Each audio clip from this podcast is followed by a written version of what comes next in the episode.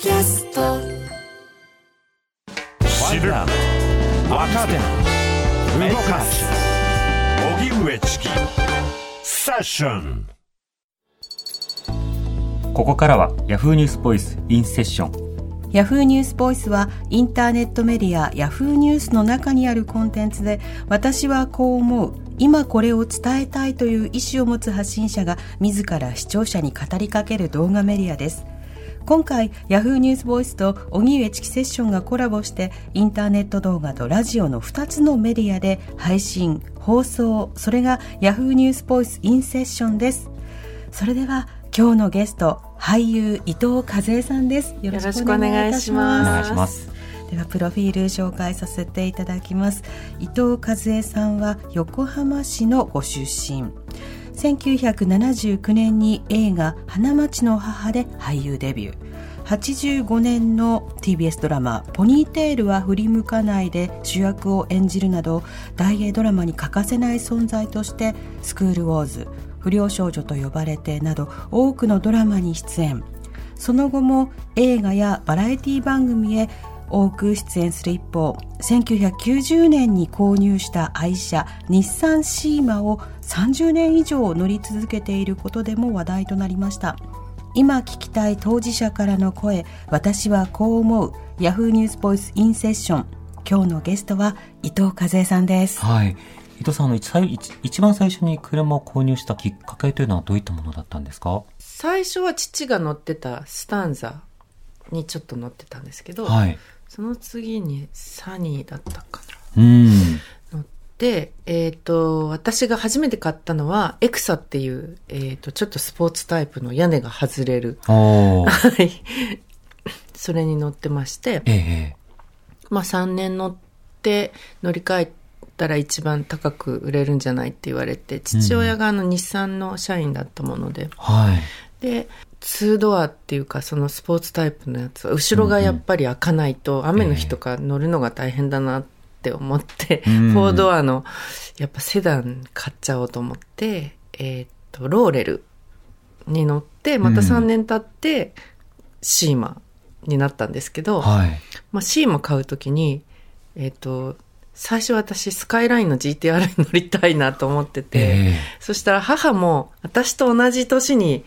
まあ50代で免許取ったんですけど、えうん。あのー マニュアル車が、の免許証があるのに、マニュアル車は嫌だって言われて、はいはい。もう運転できないからって言って、で、まあ横にちょうど並んでたのがシーマで、まあ、結構人気もあって、割とセダンだけど、そんなに大きくもなくて、うん。まあ今の車と比べると割とコンパクトなんですよね。はい。で試乗してみたらすごい乗り心地がよかったので、シーマに決めたんですけど、うんうん。でシーマに出会って次3年経って売ろうとしたんですけどなんかシーマに代わるいい車が見つからなかったっていうか、うん。なんかあの欲しい車がなくてでずっと30もう3年。はい。乗り続けちゃってうるっていう、ん。はい。その間他の車も探してはみたんですか？いえ、なんかもう10年ぐらいの時に、うん。10年ぐらい乗った時に、そろそろ買い替えたらってみんないろいろ事務所の人とかにも言われたんですけど、はい。でもなんか本当に欲しい車がなくて、で、あの、10年ぐらい走ったら、今度エンスト何回か起こすようになっちゃって、はいで、エンジンあるか聞いたら4台だけあるって言われて、新品が。へあ、もうこれ最後のチャンスだと思って、うんエンジン乗せ替えたんですよ。はい10年目に。うんだから実際は今のエンジンで23年。うんうんまあでも今の、あの、エンジンの方が調子がいいってことですよね。ええ10年以上経っても全然そういうなんか、うん、なんか悪いこと起起こらなかったっていううんか、故障しなかったんで。うんうん。車検とか出して、その、検査結果とかはどうですか？それだけ長く乗っていらっしゃって。あ、でもレストアしてもらったので、うんなんか今はもう本当に新車のように滑らかな走りになりましたし、うんなんかレストアしてもらう前はちょっとあのブレーキ踏んで信号待ちの時とかにガガガガガガガっていう結構異音がしててうんすっごい気になってたんですけどそれもなんか解消されて本当になんか新車のようになりました。ん はい。でシーマは、あの、特に今でも乗り続けていることの、他の、あの、車に変わるものがないという、その、比較のポイントというか、理由というのはどういったものなんでしょうか？もう、こんな30年とか乗ってると、うん。うんと調子が悪いところとかもう足で分かったりとかもうブレーキとかアクセルの戻りが悪いなとかそういう感覚がもうすぐ分かるんですようんねだからあのまあ6ヶ月ごとに点検してもらってるんですけどそれ以外でもちょっとおかしいと思ったらすぐ調べてもらって、はいあやっぱりこうなってましたとか整備士さんがうーん。C まで出かけるともう本当になんかコンビニとかに駐車しててもはい。もう見に来る人がすごいくって、うんはい、写真撮らせてくださいとか、ああ、もう会えてよかったとか。車を見れてよかったって、なんか実際にあのレストア後に、えっと、銀座のクロッシングっていう日産の、はい、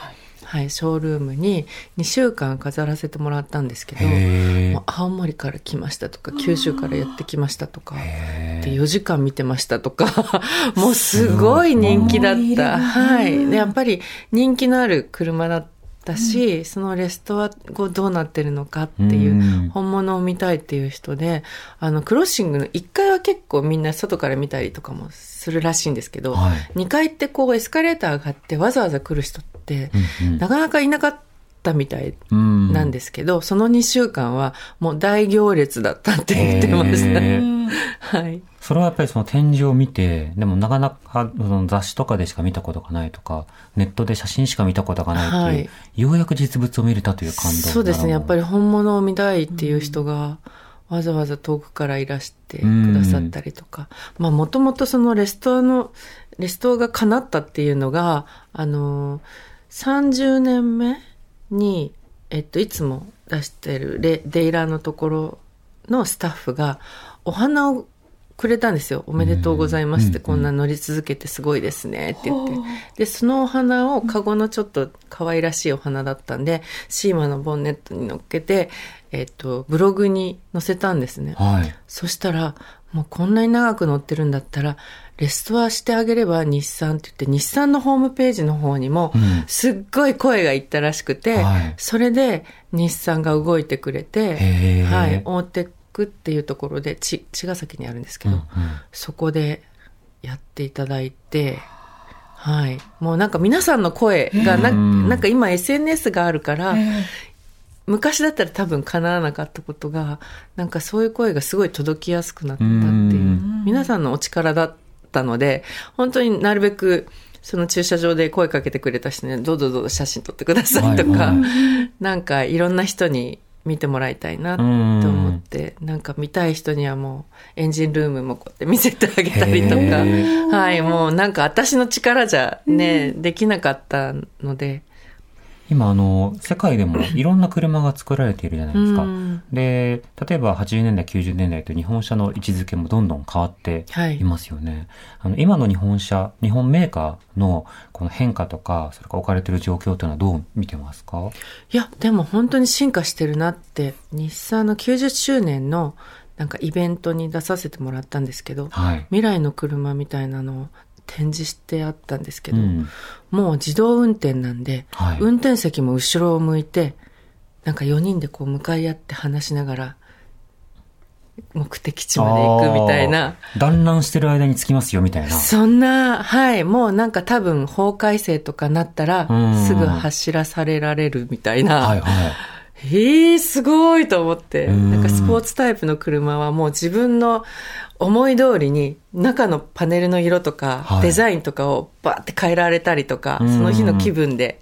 緑にしたり赤にしたりとか。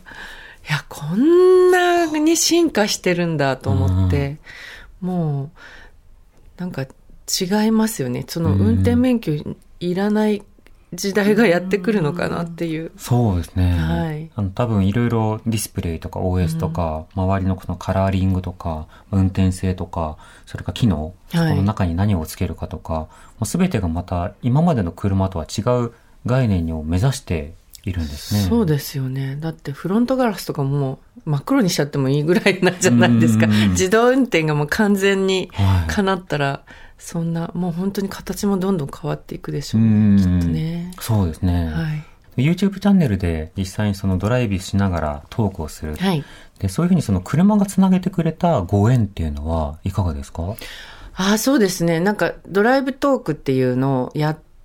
久しぶりに話せたお友達とかもいっぱいいたので、うん。本当にそれがなければ、まあ、ね。まあ、シーマがなければ、そもそも YouTube やってなかったので、はなんか、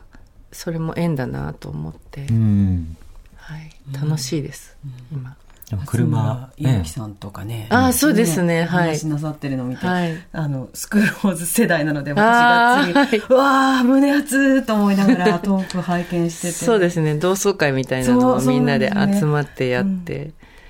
なんかすごい盛り上がりました。うん。やっぱ何年経っても、ちょっと大変な撮影だったので、はい。結構みんな思い出がいっぱいあって、はい、うん大英ドラマは特に本当に撮影が大変だったので、うん。なんか男の人は特になんか冬場のロケで、まあ短パンでね、走って泥だらけになって、しかもなんか水をかけられるみたいな、うんすごい見ててもかわいそうで。私はなんか他校の生徒で、たまに出てくるだけだったんで、私はそんなに大変じゃなかったんですけど、うん。もう男子はみんなかわいそう。うんスクローズなんか大変だったろうな。体当たりの、ドラドラマ自体も体当たりの内容じゃないですか。そうですね。うんでも実際それまでやってた不良少女とか、そういうのよりは、えっと1話はね、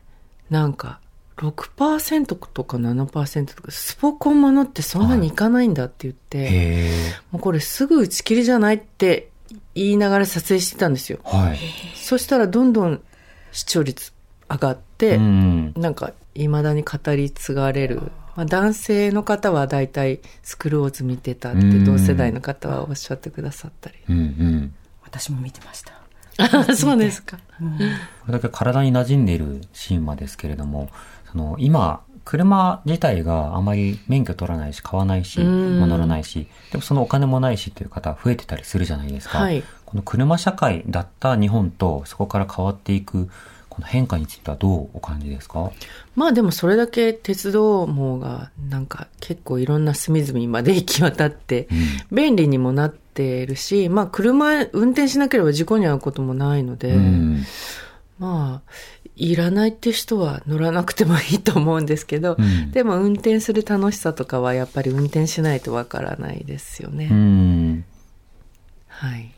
しかもその自由に、その気分によって、ちょっと近くまでとか、今日は歩いてみようかなとか、うんその選択肢になりますもんね。足になるだけそうですね、んちょっと海が見たいなっていう時はもう本当に1時間ぐらいで海見に行けちゃうし、うん。なんか自由な一人になる時間うん。も大切だと思うんですけどよくあのロケ現場とか行ってた時はで走りながらしセリフ喋ったりしてうそうんやって覚えてたりとかもしましたしはあ。なんか一人だからすごい集中できるっていうのもあります、独り言も自由ですもんね、車の中そうですね、ん。歌ったりしてもね。鉄道にはなかなかその自由というのは、厳しいところありますもんね。そうですね。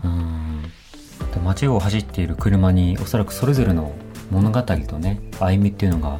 あると思うんですけど、普段他の車って、あの、よほどの車乗りじゃないとなかなか気にしないでいる時が多かったりすると思うんですが、はい今の話聞くと、ああ、いろんなものに乗り手の思いとか背景があるんだなっていうふうに、ちょっと見える風景が変わるような気がしましたね。うんありがとうございましたあ。りがとうございます今日のゲストは伊藤和恵さんでした。ありがとうございましたあ。りがとうございましたありがとうございました。TBS Radio 荻上チキセッション TBS Radio 905 954